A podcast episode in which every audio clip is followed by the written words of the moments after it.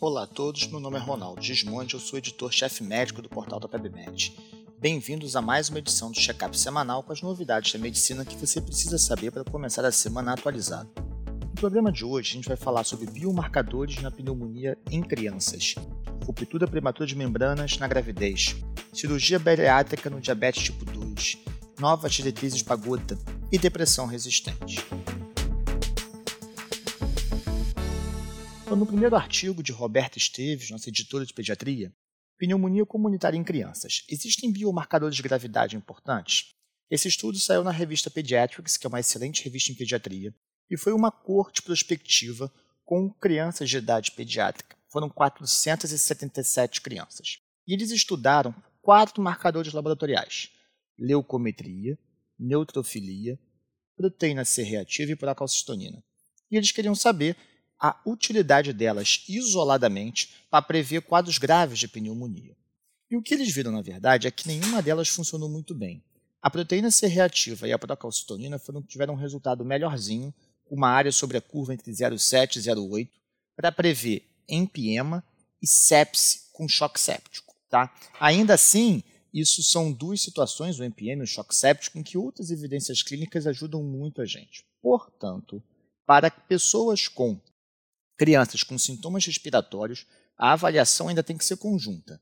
Sintomas da criança, comorbidades, gravidade pelo exame físico e o biomarcador entra como uma forma complementar. Parece que a melhor utilidade deles é quando eles vêm normais, pois na faixa normal, leuco normal, neutrófilo normal, PCR normal, procalcitonina normal, o valor preditivo negativo para a forma grave, aí sim fica bacana. No segundo artigo, Camila Luna, que é nossa conteudista de ginecobstetricia, escreve Atualização da conduta em casos de ruptura prematura de membranas ovulares. E Camila combina com a gente o seguinte: a ruptura prematura ocorre quando as membranas rompem antes de 37 semanas. A partir de 37 semanas, já consideram a termo para ruptura. Até o final da 33ª semana, a tendência é você tentar segurar o neném para ele maturar o máximo possível. O problema é que quanto mais tempo você segura, mais chance de infecção.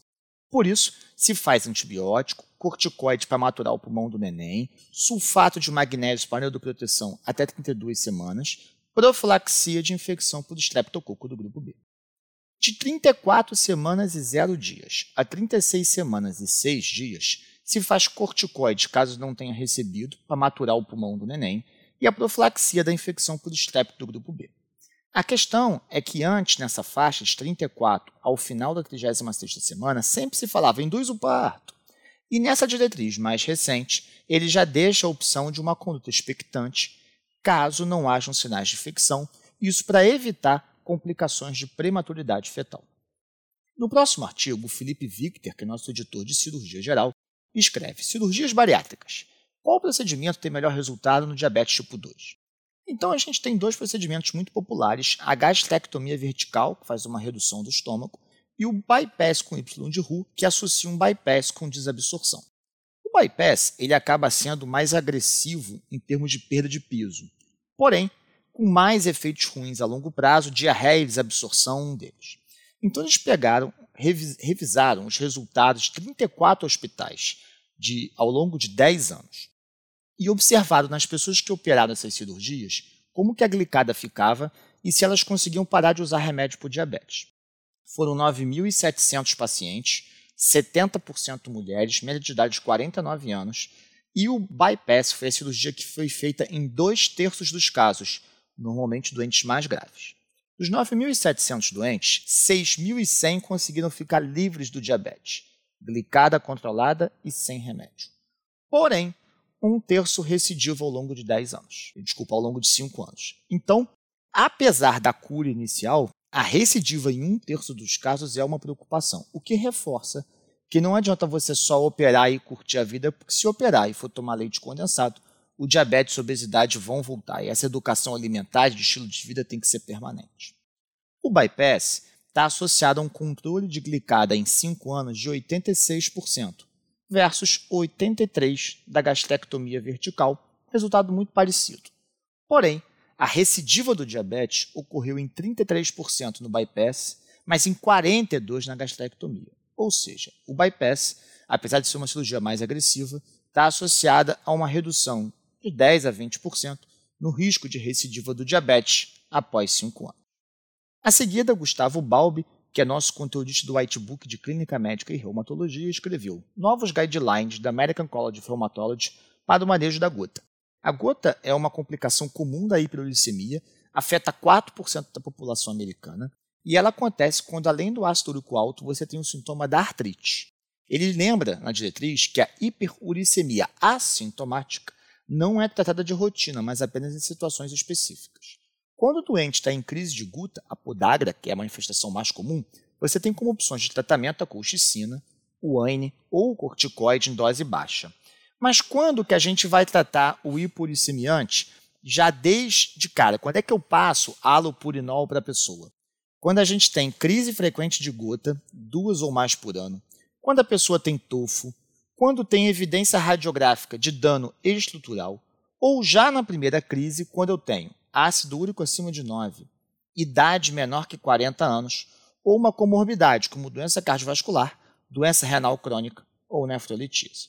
O alopurinol é o tratamento de escolha. Você começa com 100 mg e titula o ácido úrico para menor do que 6 como alvo terapêutico.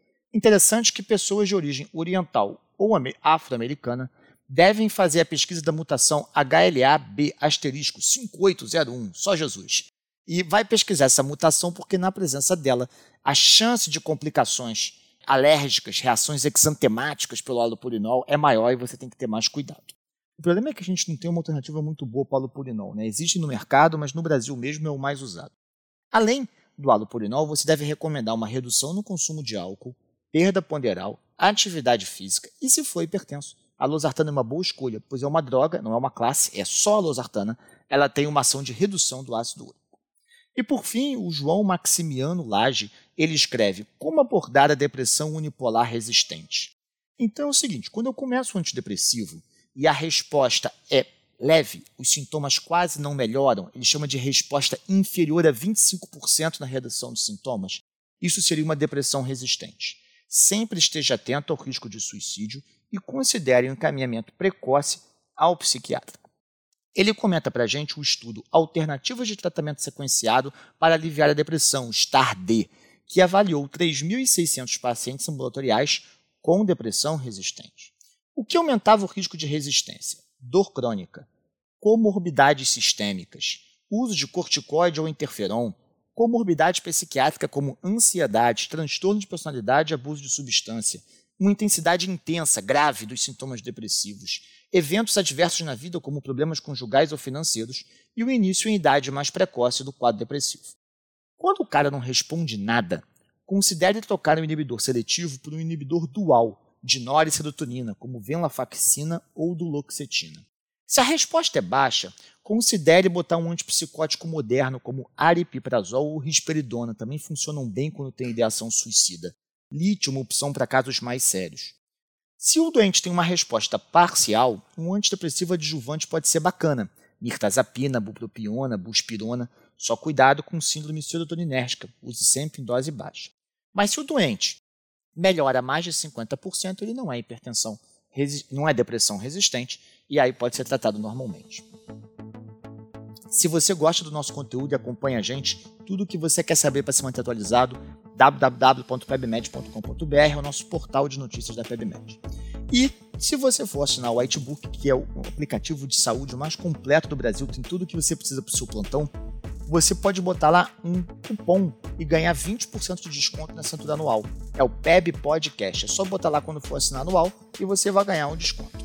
Obrigado e até a próxima.